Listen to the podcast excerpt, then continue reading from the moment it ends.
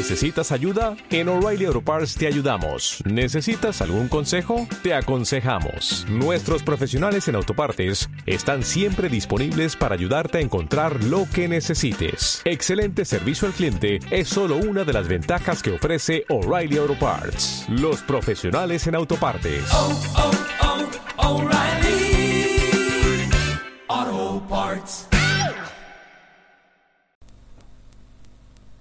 Buenas tardes a todas, ¿cómo les va? Miriam, Puki y Marito. ¿Qué tal? ¿Cómo están todas? Bien. Bueno, les comento que hoy comenzamos con un nuevo librito. Un libro de Stanislao Bachrach. En cambio, aprende a modificar tu cerebro para cambiar tu vida y sentirte mejor. Vamos a ir dando algunas pautas, nada Claro. milagroso, obviamente, pero bueno, vamos a tratar de, de paso aprender nosotras también eh, y, y nuestros oyentes que nos vayan escuchando. Eh, hoy vamos a hablar de el poder de vetar, cosa importante, ¿no? Anular algo, decir que no, este, no, no engancharnos con todo, ¿verdad? Sí. Bueno, esto dice así. En el cerebro, un hábito se forma en respuesta a un comportamiento que ya hiciste varias veces. El hábito empieza como un circuito neuronal específico que relaciona un disparador, estímulo o factor desencadenante con un objetivo que luego promueve un comportamiento o acción determinada. Muchas cosas pueden ser disparadores. Claro, un disparador te indica una reacción, Una reacción. un, un comportamiento. Es un aprendizaje que Claro. realiza el cerebro, Bien. ¿no? Muchas cosas pueden ser disparadores. Por ejemplo, un pensamiento, una emoción, algo del ambiente, otras personas, una actividad que estás haciendo. Por ejemplo, puede ser que fumes, mal hábito, solo cuando estás con amigos en un bar, disparador. O sea, estás en un bar, tenés que fumar Claro. Pero no en otro contexto. O cuando te sentís triste, disparador. Ahí tenés otro disparador. Vas en busca de algo dulce, mal hábito. bueno, por casa como andamos. Este, bueno, cuando estás triste, que es un disparador, vas en busca de algo dulce, mal hábito si te bajas una torta entera. Este, o vas a hacer algo de actividad física con moderación, es un hábito bueno. Pero si te matás más de lo que tu cuerpo se banca, puede lastimarte.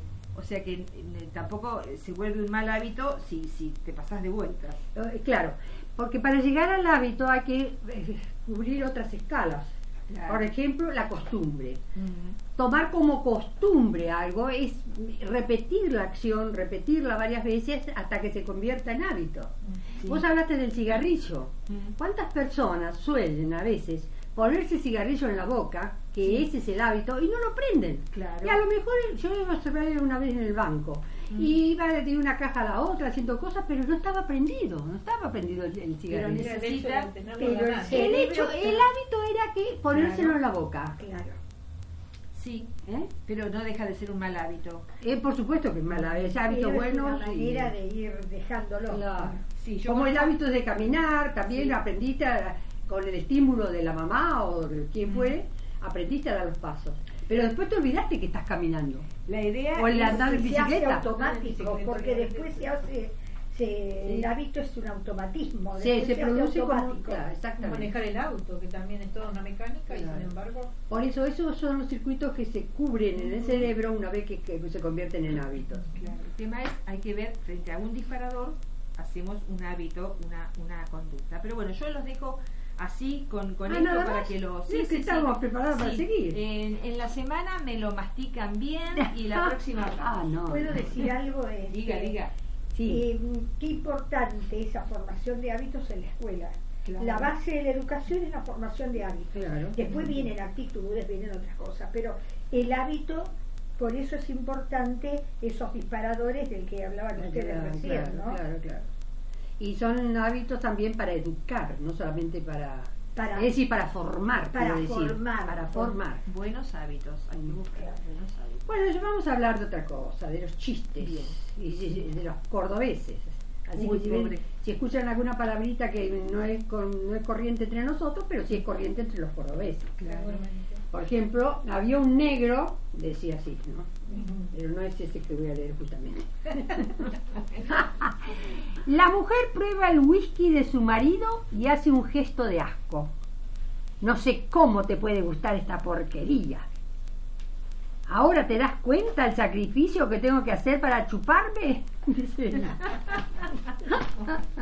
Siempre la culpa Ah, la le pobre voy a decir mujer. otro. Estamos justificando. Nos vamos a ir con algo más serio. De cuando se inició la escritura. ¿Cuándo fue esto? Fueron los sumerios quienes comenzaron a utilizarla en el siglo 36 a.C. Antropólogos y filólogos suponen que la primera escritura surgió entre los sumerios en el año 3500 a.C. Esta civilización practicaba la modalidad cuneiforme, que consistía en realizar grabados sobre tablillas de arcilla con una especie de punta de cuña. Que esa, esa punta de cuña tenía la forma de una uña. Entonces la arcilla blanda se metía ahí y hacía Y daba la forma de uña. Entonces de esa manera hacían los signos. Bueno, seguimos entonces. El conocimiento de la escritura siempre estuvo vinculado con la minoría, generalmente compuesta por faraones, sacerdotes, oficiales del ejército, funcionarios y escribas. La técnica se fue perfeccionando con la expansión de las ciudades y, al inten- intensificarse el comercio, se adoptó como sistema para el control de la administración. Mm. Y otra cosa interesante para decir, cuando se usaban las tablillas con arcilla blanda, había que esperar que luego que se secara. Pero la escritura había que hacerla de, de, de, de derecha a izquierda, la hacían ellos. Entonces, por eso el refrán, no, mm, no borres con el codo lo que escribes con la mano, Claro. porque al escribirlo podía borrar Claro. la arcilla blanda, ¿me entendés? Y después se escribió de izquierda a derecha. Pero esa es la modalidad, vinieron así, primero derecha izquierda, pero resulta que borroneaban todo Y eso le pasa al zurdo. Al zurdo. No, pero el zurdo de arriba escribe, Claro, suele, va, de claro. como se acostumbre. Sí. Puede ser de arriba, puede ser de abajo también, sí, sí, Claro. como se acostumbre. Sí. Bueno, continuamos con otro tema. Sí. Bueno, vamos a hablar un poquito de las cosas que pasan. Ah, Ah, bueno. interesante. Todo cuerpo sumergido en la bañera hará sonar el teléfono. Seguro. Siempre. Todo cuerpo sentado en el inodoro hará sonar el timbre de la puerta. Si vos te sentás en el inodoro y suena el timbre. Suena el timbre. Generalmente. Muy instructiva, Miriam. Muy Bueno, gráfica. ahora pasemos un poco de historia. Como lo hemos venido haciendo en otras oportunidades, este libro de Daniel Balmaceda Es, es una reliquia, eso es, Es- un- sí. una joya ese está libro. genial. Porque- No tiene desperdicio. Claro, mencionan a personas fan- famosas eh, de, la, de la historia, pero dentro de lo famoso, las pequeñas cosas como producen grandes efectos. el A lo mejor el accionar de una de una persona que no significaba nada en algún momento, Mm. viste como una esclava, por ejemplo, este, la importancia que tuvo. Vendría a ser el backstage Sí. de, de- de la, la historia. A ver. Así digo yo, ¿no? Bueno, dije Estrellas del Pasado, dije el nombre del libro, ¿verdad? Bueno, este párrafo se titula La criada de los Bioy. Será de, De Bioy Casares. de Bioy Casares. Sí. Bueno, vamos a ver de qué se trata esta historia. Dice así. En las más antiguas sepulturas del cementerio de la Recoleta, es común hallar, junto con la familia, a los criados de mayor confianza, aquellos que acompañaron a sus amos toda la vida. El caso más divulgado se encuentra en la bóveda de la familia de Bernabé Sáenz Valiente, ya que una placa lo confirma. Catalina Dogan, en su humilde clase de sirvienta, fue un ejemplo de fidelidad y honradez. Así decía la, la- la placa. Nosotros nos ocuparemos de una mujer que descansa en otra bóveda histórica. Nos referimos a Victorina Romarí, criada de los Bioy. Y acá los dejo a todos porque me Gracias. voy, me voy a la pausa. Bueno, lo Después volveremos.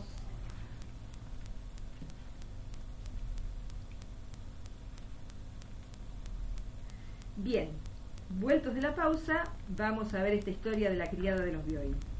Y dice así, el padre de Victorina, el negro Timoteo, fue cochero de la familia, compuesta por Juan Bautista Bioy, Luisa Domecq e hijos desde 1840 aproximadamente.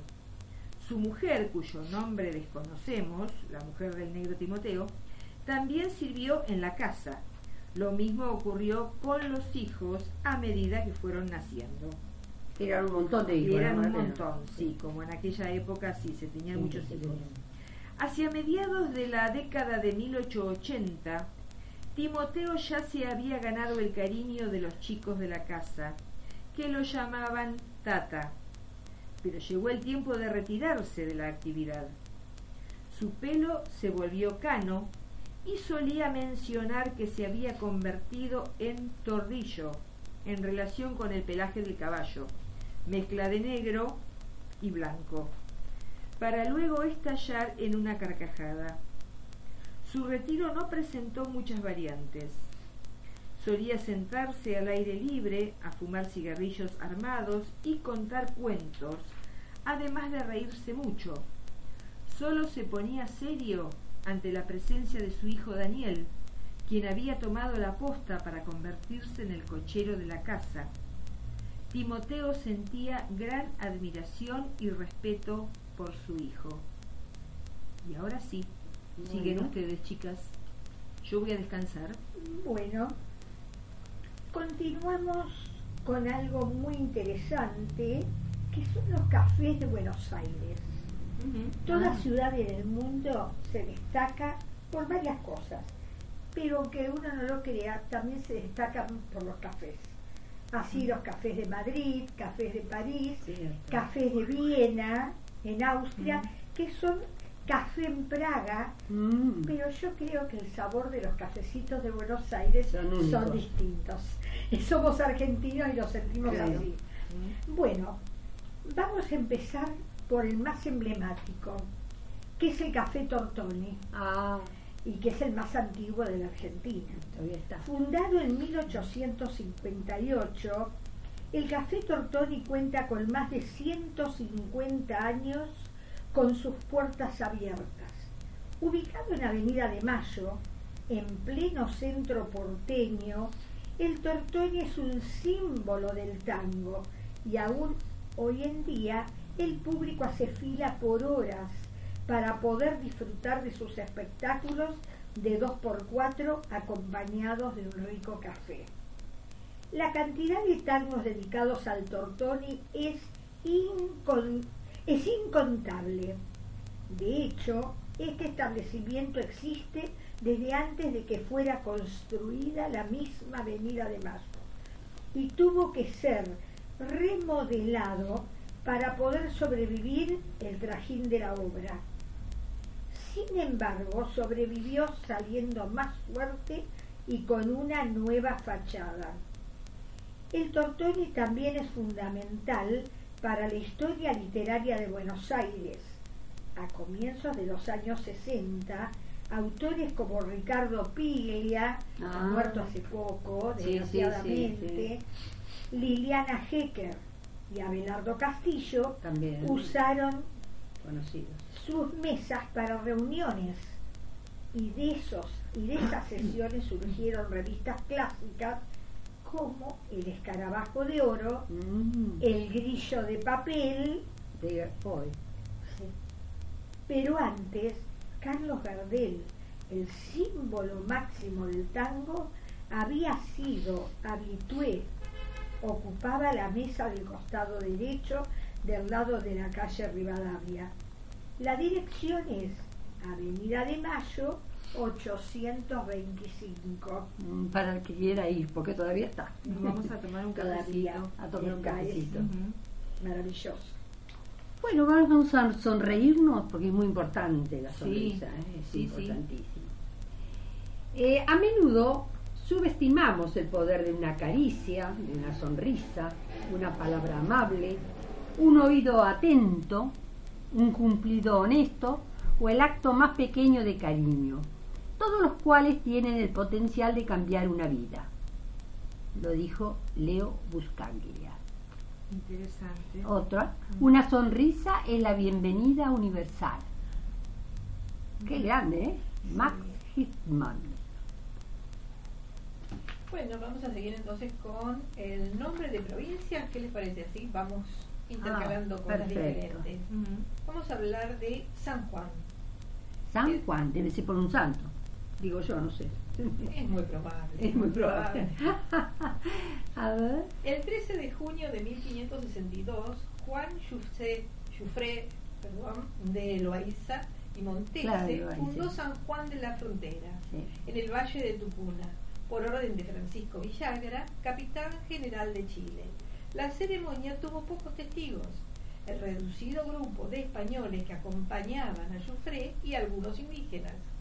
Se leyó un acta que fue firmada por algunos de los expedicionarios presentes. El acta de fundación de la ciudad la bautizó San Juan de la Frontera. Allí aquí viene el porqué. En honor del santo patrono San Juan Bautista y por llegar su territorio hasta la frontera con el Tucumán. Ah, Acá no se explica. muy bien. ¿eh? Está bien, hemos sabido por qué se llama San Juan. Bueno, y como este programa se trata de todo un poco, yo vuelvo a mi relato de la criada de los Bioy. Bueno, Estábamos diciendo que Timoteo, el negro Timoteo, Sí. se había jubilado y le sucedió su hijo. Eh, Diego, no, ¿cómo se llama? El, el hijo, este, Daniel, Daniel, Daniel. por quien Timoteo sentía una gran admiración. Sí, sí, tenía un coche a caballo. Bueno, les cuento. Entre los niños Bioy, Javier, María Luisa, Virginia, Pedro Antonio, Juan Bautista, hijo, Adolfo, futuro padre del escritor, Enrique y Augusto, las preferidas fueron sus niñeras, las morenas Sixta y Victorina.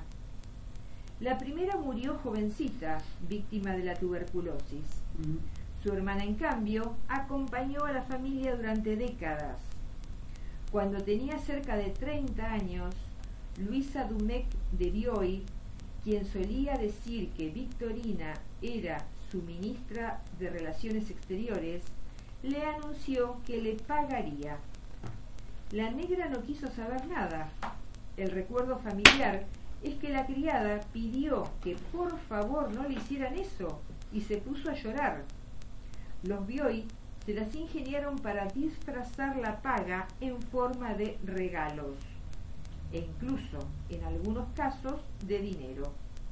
Lo que nos lleva a preguntarnos si no será que Victorina, quien como todos sus hermanos no alcanzaba a familiarizarse con el idioma, tal vez entendió que le había dicho que le iban a pegar. Claro, por eso lloraba. Muy probable. Bueno, ahora los vuelvo a dejar porque hacemos otra pausa. Bien, y ya vamos al, al desenlace de esta historia. A ver. Lo cierto es que a través de los años la criada acumuló una pequeña fortuna, ya que nunca había tenido la necesidad de gastar en nada. Es más, cuando los Bioy hicieron su testamento, legaron a la fiel Vitorina 50 productivas hectáreas en Olavarría. Ah, mira. Ella, ella en cambio, no tenía descendencia. Sí, gente muy querida. En su testamento ordenó que el campo pasase a manos del menor de los Bioy, Augusto, a quien había criado desde chiquito. El dinero ahorrado No. lo repartió. ¿Sí? No, Ah, digo, eh, perdón, no quiero interrumpir. Sí, bueno. Eh, volvió a la familia. Claro. Claro. Por eso te digo, qué distinto el tratamiento que se daba a la, a la gente Claro. esta, ¿no? Claro, lo que pasa es que fíjate que no faltaban, dicen- la- faltaban las leyes sociales. Claro. No, no, no, no, no, pero es distinto el tratamiento que se daba aquí como que se daba en otro lugar en Brasil, por ejemplo. Sí. y nada que ver. No, pero Acá además- tenía más, más acercamiento a las familias. Pero ella no había gastado nada, porque aparte no tenía vida. No tenía, sí, sí, sí, sí, pero eh, Tampoco tenía inquietudes. quería porque- tanto, viste, Claro, Era su familia. Claro, y de ahí no Era su salía. familia. Se ve que no, no, no salía ni un fin de semana a pasear. Bueno, entonces, ¿dónde estaba? Ella, en cambio, no tenía descendencia. De sí, mucha gente querida. Entonces, eh, ordenó que el campo pasase a manos del menor de los Biori, Ajá. Augusto, a quien había criado desde chiquito. El dinero ahorrado lo repartió entre los numerosos nietos de la familia. Cada uno recibió 500 pesos al morir Victorina. Entre ellos, Adolfo Bioy Casares. Claro. Tanto el escritor como la fiel criada descansan el sueño eterno en la Recoleta. Victorina en la bóveda de los Bioy. Adolfo en la bóveda de los Casares. ¿Qué tal? Qué lindo, ¿no? Y así estamos. Muy Muy bien. bien. Bueno, muy interesante. Vamos a hablar de los pabellones de las provincias, de las banderas. Por ejemplo, el pabellón de la ciudad autónoma de Buenos Aires, o sea, de la, de la Cava, ¿no? Sí. Cava. Sí. Se trata de un pabellón de la capital, ¿eh? nada más. Se trata de un pabellón compuesto de un fondo blanco que reproduce en su centro la réplica del escudo que el 20 de octubre de 1580 fue adoptado por Juan de Garay, que fue el primer fundador de, este, de Buenos Aires. Está integrado por un águila negra, la cruz de Calatrava y una corona como símbolo del reinado de Castilla y León. Y cuatro aguiletas, como águilas, que representan las cuatro ciudades que deben fundarse. La primera fue Santa Fe, la segunda se llamó La Trinidad y las otras dos ciudades de- fundadas después de la muerte de Garay habían sido Concepción de Nuestra Señora, a orillas del río de Vera y Aragón, y la ciudad de Vera, luego llamada San Juan de la Vera de las Siete Corrientes, en Corrientes. ¿Cuántas ciudades se fundó, eh? Sí, sí. Sí, sí. Muy bien, cuatro ciudades fundó. Muy interesante esto. ¿eh? Bueno, ahora vamos a hablar de bellos momentos. Ay, qué lindo. Bueno, a ver. Dice que uno de los bellos momentos es cuando los objetos fueron hechos para ser usados. Y es cierto, porque si los tenemos para tenerlos ahí en una vitrina, no nos sirven de mucho. Justamente, sí. Otro es que las personas fueron hechas para ser amadas. Eso es cierto, a veces nos, nos olvidamos de eso. Y me queda uno más. El mundo va mal porque se usan las personas y se aman los objetos. Claro. Exacto. Y es así, amigos. Tendría Ah, que ser a la inversa. Claro. Tenía que ser al revés. Sí. Claro.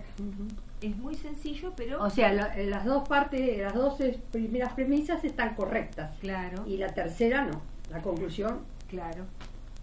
y al revés. Hacemos al revés. Bueno.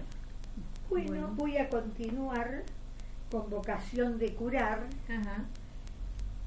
que se había comenzado en otros encuentros. Es un librito, ¿no? Es un libro, sí, es un homenaje y es este De Vergara y Riv. de Vergara y River, sí. Bueno.